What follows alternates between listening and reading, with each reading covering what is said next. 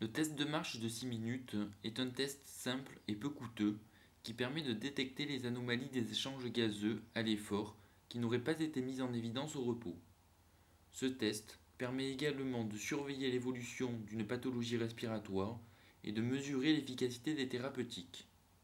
Il permet de mesurer la distance parcourue en 6 minutes, ainsi que la SPO2 et la fréquence cardiaque pendant l'effort, et la dyspnée et enfin la tension artérielle avant et après l'effort.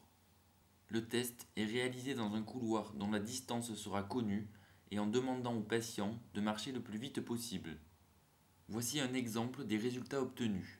La courbe supérieure correspond à la SPO2 et la courbe inférieure à la fréquence cardiaque. Notez la désaturation accompagnée de l'accélération de la fréquence cardiaque survenue à la quatrième minute.